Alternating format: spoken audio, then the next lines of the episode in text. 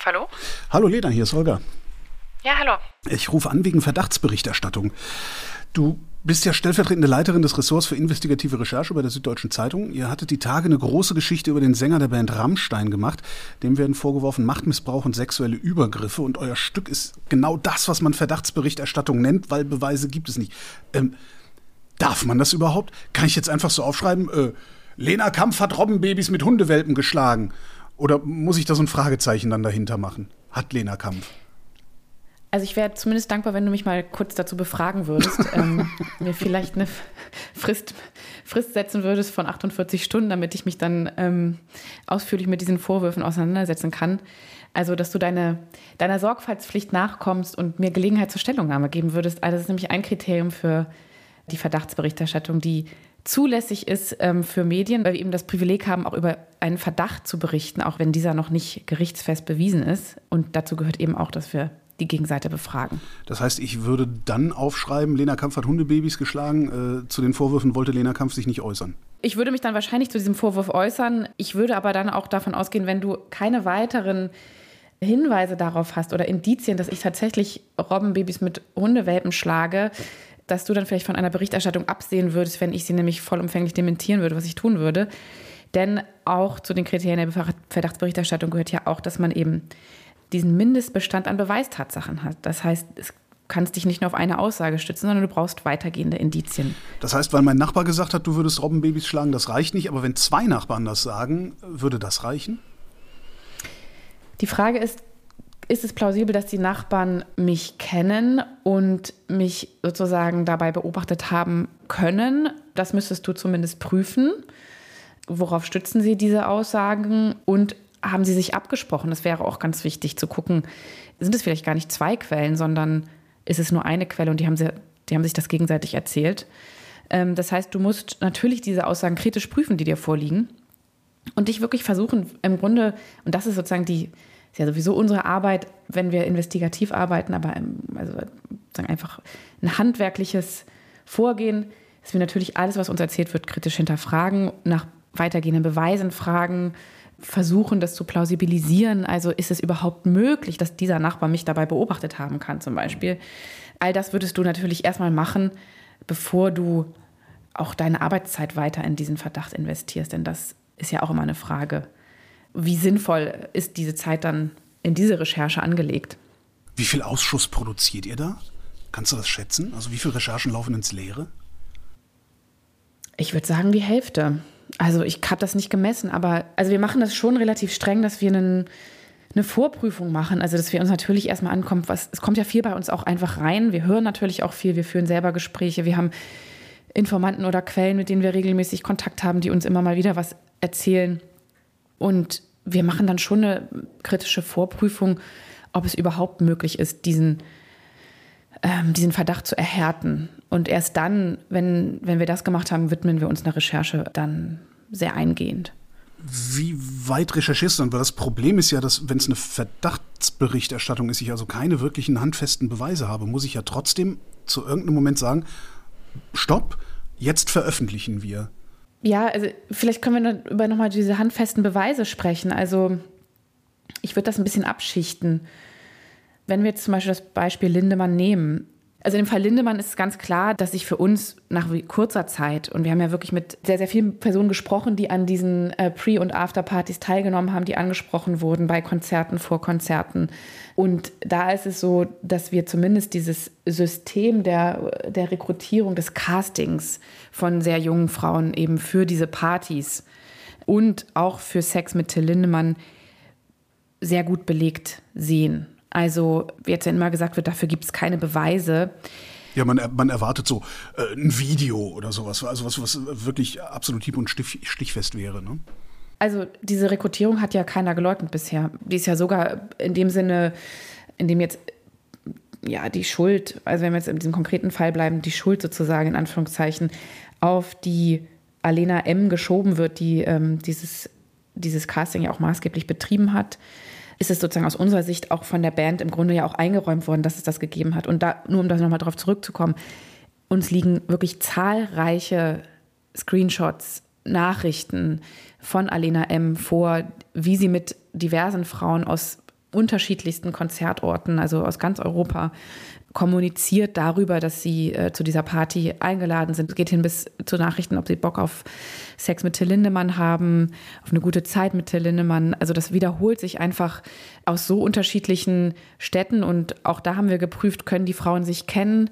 Wir haben natürlich auch versucht, dann weitere ZeugInnen äh, zu bekommen von speziellen Partys, also die wir detaillierter beschreiben. Also da, da haben wir mindestens immer zwei Quellen plus diverse Nachrichten und so weiter. Also da zu, so von nicht handfesten Beweisen oder von fehlenden handfesten Beweisen zu sprechen, halte ich für falsch, weil also an dem Punkt sind wir gewesen, bevor wir veröffentlicht haben und da haben wir dann auch gesagt, also das halten wir für ausreichend belegt, um damit rausgehen zu können. Wie genau seid ihr vorgegangen bei der Lindemann-Geschichte?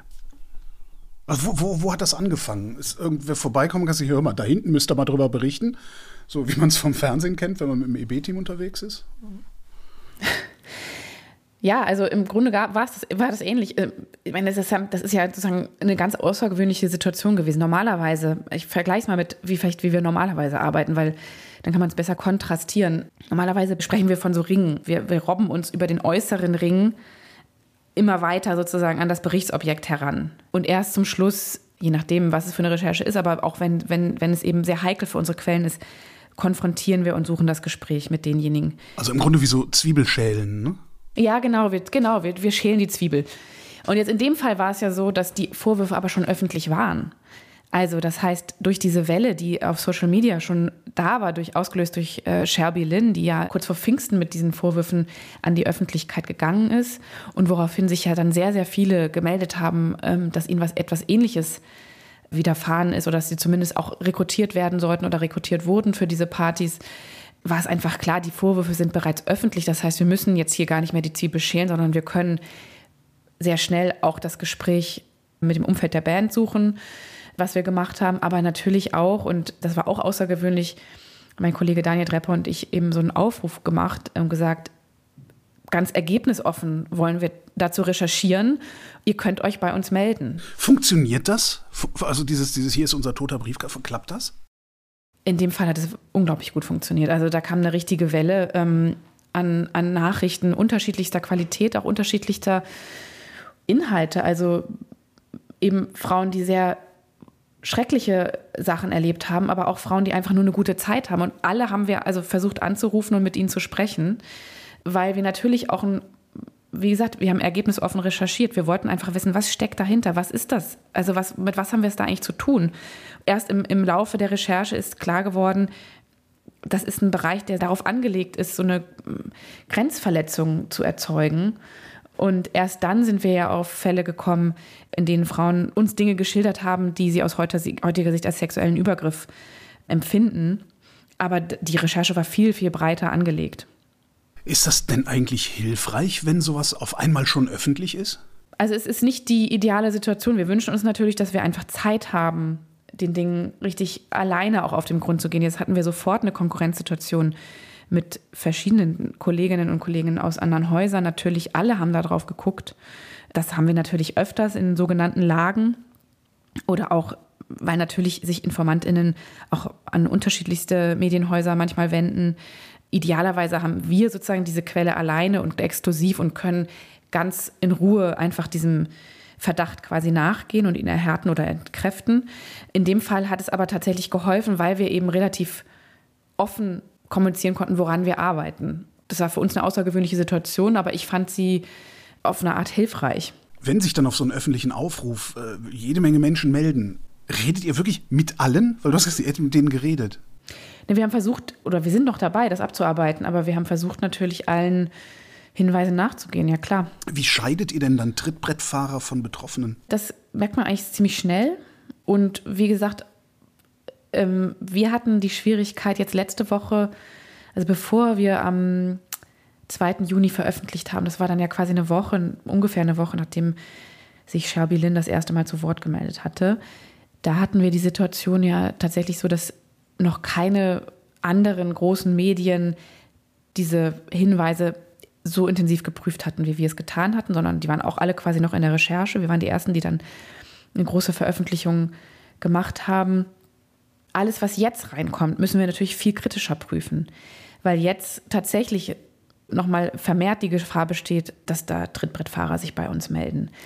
Aber wie gesagt, das gehört eben zu unserem Job natürlich auch. Also wir gucken, da will eine jetzt bei dem Konzert, ich weiß nicht, in Paris gewesen sein jetzt und zu wissen, ob es da jetzt in der letzten Zeit ein Konzert gab. Aber so, und dann gucken wir natürlich erstmal, A, gab es dieses Konzert überhaupt? B, haben wir andere Leute, die uns von diesem Konzert und den Geschehnissen rundherum erzählen? Und was hat sie an Belegen, dass sie wirklich im Backstage-Bereich war? Jeder einzelne Fall wird dann sehr intensiv geprüft. Ist Verdachtsberichterstattung bei MeToo was Besonderes? Also unterscheidet die sich von anderer Verdachtsberichterstattung oder ist es letztendlich ein bestimmtes Handwerkzeug, was ihr auf die Berichterstattung werft? Also die Verdachtsberichterstattung hat ja ähm, so oder so die gleichen Kriterien, also öffentliches Interesse, Mindestbestand an Beweistatsachen, keine Vorverurteilung, also ausgewogene Berichterstattung, Gelegenheit zur Stellungnahme und natürlich muss es sich um einen Vorgang von gravierendem Gewicht handeln. Also das sind jetzt mal so grob gesprochen die, die Kriterien, an denen wir uns orientieren. Bei der MeToo-Berichterstattung kommt hinzu, dass es natürlich extrem in das Persönlichkeitsrecht und die Privatsphäre derjenigen eingreift, die da beschuldigt werden. Und das empfinde ich immer noch als sozusagen so eine zusätzliche Hürde, weil wir eben über den intimsten Bereich derjenigen sprechen, die da auf der einen Seite betroffen sind, aber eben auch angeschuldigt werden. Und dann auf der sozusagen Rechercheebene kommt natürlich hinzu, dass wir es in diesen Fällen auf der betroffenen Seite mit zum Teil schwer ja, äh, traumatisierten äh, Menschen zu tun haben, Leuten, die vielleicht das allererste Mal über diese Erlebnisse sprechen, die ja vielleicht auch auf eine Art sozusagen, wenn man das selber nicht erlebt hat oder selber nicht nachvollziehen kann oder diese das nicht kennt, vielleicht eher erratisch handeln, ja, also so, so changieren zwischen ich will, dass alles rauskommt, bis hin zu ich will das auf gar keinen Fall mehr machen. Also man braucht eine braucht viel Geduld, viel Fingerspitzengefühl und vor allen Dingen großes Vertrauen zwischen Journalistin und Quelle. Und das ist ein ungewöhnliches Verhältnis, weil da natürlich auch die Fragen von Nähe und Distanz nochmal neu justiert werden müssen. Mir kommt es gerade so vor, als müsstet ihr, also der, der, der recherchierende Journalismus, jetzt die Drecksarbeit machen die der Musikjournalismus, das Feuilleton, die Kultur, äh, wer auch immer, Jahre, wenn nicht Jahrzehnte lang geschwänzt hat. Also solche Vorfälle sind ja schon bekannt. Das, man, man, kennt das aus dem Buch von Robbie Williams. Äh, man, man, hätte sich vielleicht auch von Lindemann nur mal die Gedichte aufmerksam durchlesen müssen oder sowas. Ich habe das Gefühl, dass da niemand wirklich hingeguckt hat, obwohl es eigentlich sichtbar gewesen zumindest zu sein scheint. Das ist auch nicht deine erste Geschichte dieser Art. Ähm, ist das ein Journalismusproblem, was darunter liegt? Also klar, die Übergriffe als solche sind ein Problem, aber darunter gibt es auch noch ein Problem, dass das diese Übergriffe überhaupt erst möglich macht. Ja, also interessanterweise ist es ja tatsächlich jetzt bei vielen dieser Recherchen so, dass es fast wie so ein offenes Geheimnis ist, dass, also jetzt gerade im Fall Till Lindemann unter diesem Casting-System ist das ja in, insbesondere auf Reddit zum Beispiel ähm, schon ausführlich beschrieben. Ja, und das schon seit Jahren. Ähm, wir haben ja auch mit Menschen gesprochen, die äh, über diese Reddit-Post überhaupt erst darauf gekommen sind, dass sie sich zum Beispiel bei Alena M. melden können, wenn sie Bock haben auf so eine Party.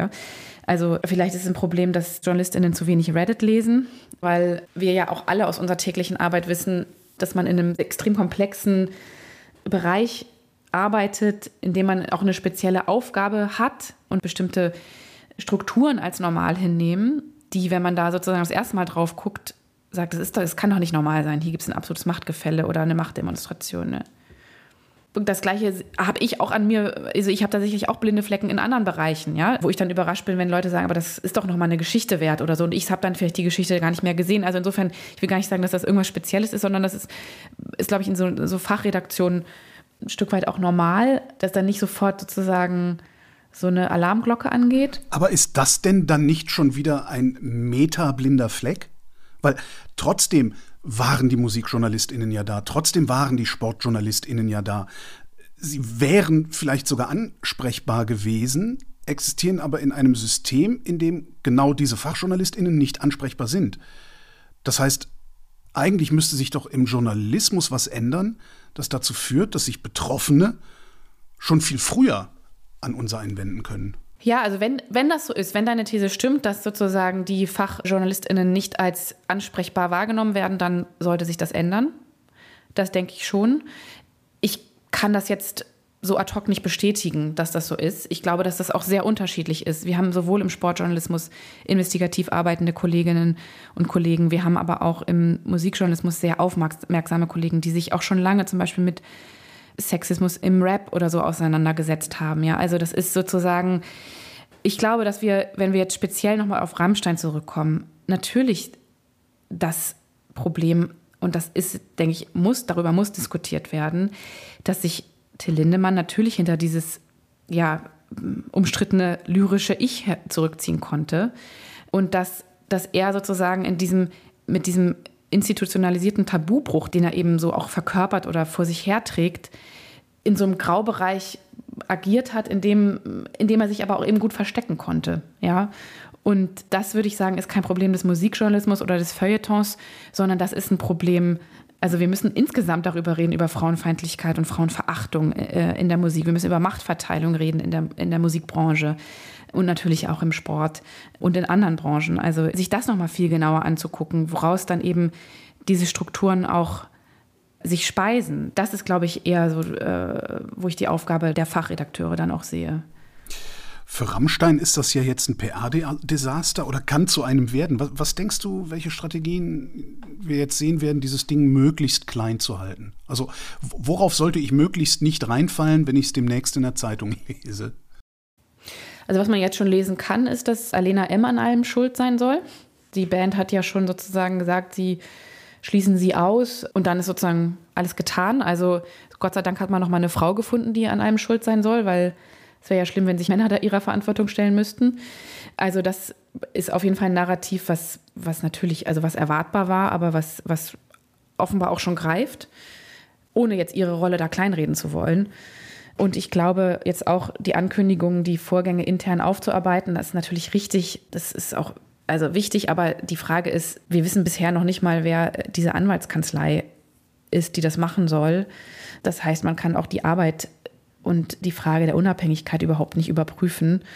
Also da würde ich jetzt auch mal ganz vorsichtig sein mit dem, was da am Ende rauskommt, obwohl ich grundsätzlich dafür bin, dass das gemacht wird. Aber es muss natürlich eine absolut unabhängige und auch forensisch und compliance-mäßig erfahrene Kanzlei sein, damit das irgendwelche tragenden Ergebnisse auch produziert. Wie schafft ihr das eigentlich? Und jetzt mal, egal was die Geschichte ist, wie schafft ihr das nicht mittendrin einfach zur Polizei zu gehen? und sagen, da, da, da, da hinten stinkt es so sehr, dass da, da muss sich die Staatsanwaltschaft drum kümmern. Also es ist nicht unsere Rolle, zur Polizei zu gehen. Also das ist ganz klar, wir gehen nicht zur Polizei, wir teilen keine Rechercheergebnisse mit, mit Behörden. Selbst wenn ihr Kenntnis von einer Straftat habt. Also die Diskussion ist ja eigentlich so, dass wenn, wenn wir von einer, wenn wir Kenntnis davon hätten, dass eine Straftat unmittelbar bevorsteht. Ja, also wenn wir sie sozusagen da verhindern können, indem wir zur Polizei gehen, ja, dann denke ich, ist es. Ähm, ähm, ist das auch unsere Pflicht, das zu tun und dann würden wir das auch machen. Aber wir überlassen das den Quellen, ob sie eine Anzeige machen wollen. Wir fragen sie natürlich auch, warum sie es nicht bisher gemacht haben. Das gehört eben zu dieser Prüfung dieser Vorwürfe. Die konnten das jetzt in dem Fall sehr plausibel erklären. Wie waren denn die Erklärungen? Was waren die Gründe der Frauen, so lange zu schweigen? Viele, selbst wenn sie keinen Übergriff aus ihrer Sicht erlebt haben wollen, haben lange gebraucht, um das einzuordnen. Denn so für sich auch einzuordnen, was ist da eigentlich passiert. Viele haben von einem extremen Unwohlsein berichtet, das sie hatten, dass sie da gedrängt werden zu trinken, dass sie da gedrängt werden, vielleicht auch Dinge zu machen, die sie eigentlich nicht wollen, dass das wie so eine, ja, dass es eine absolute Einschüchterung und auch ähm, ein Druck auch erzeugt wurde in diesen Situationen. Und selbst wenn es dann nicht dann zu Sex mit Till Lindemann gekommen ist oder auch zu einem sexuellen Übergriff aus ihrer Sicht gekommen ist, dann war da bei vielen eine große Scham, dass sie dass sie das so weit mitgemacht haben. Und das ist ja auch eins, eins der Argumente, was jetzt immer wieder kommt. Die Frauen wussten doch, worauf sie sich einlassen. Die wussten doch, die sind doch da freiwillig hingegangen. Ja, das mag alles sein, dass sie das zum Teil wussten, aber wir dürfen nicht vergessen, handelt sich um Anfang 20-Jährige, die plötzlich einem Weltstar gegenüberstehen oder die sozusagen vielleicht auch erstmal ein Abenteuer erleben wollten und plötzlich in einer Situation waren, die, die, die, die, die nicht gut war für sie und wie gesagt, selbst wenn die es dann sozusagen unbeschadet rausgeschafft haben, sich geschämt haben, gerade die Frauen, die uns eben von mutmaßlich sexuellen Übergriffen berichtet haben, die haben das erst lange Zeit danach überhaupt verstanden, was da passiert ist.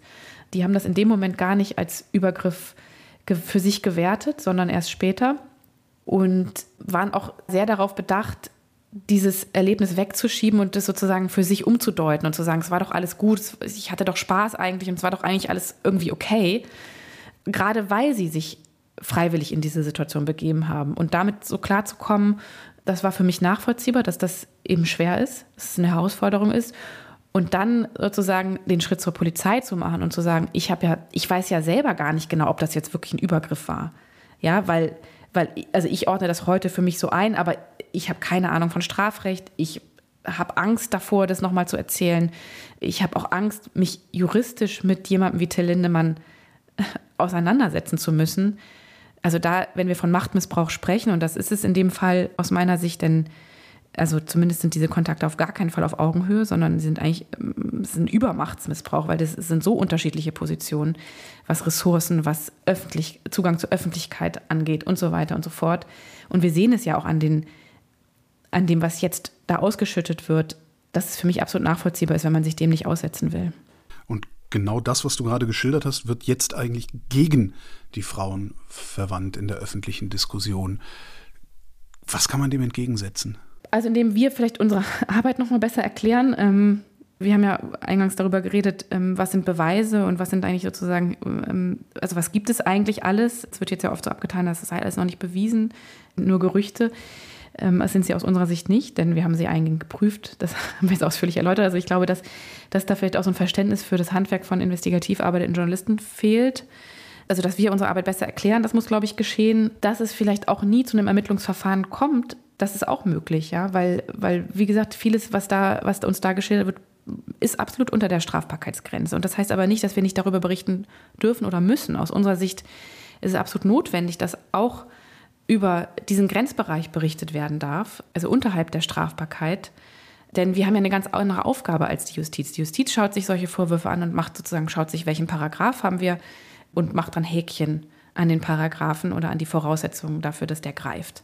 Und wir arbeiten aber nicht so. Es gibt ein Fehlverhalten, was beschrieben werden muss oder sollte, auch wenn es keine Ermittlungen gibt. Also da sind wir ganz klar, dass einfach jetzt weiterhin eine ausgewogene Berichterstattung passiert, um dass diese Vorwürfe weiter aufgeklärt werden, denn mm, aus meiner Sicht ist es noch nicht getan.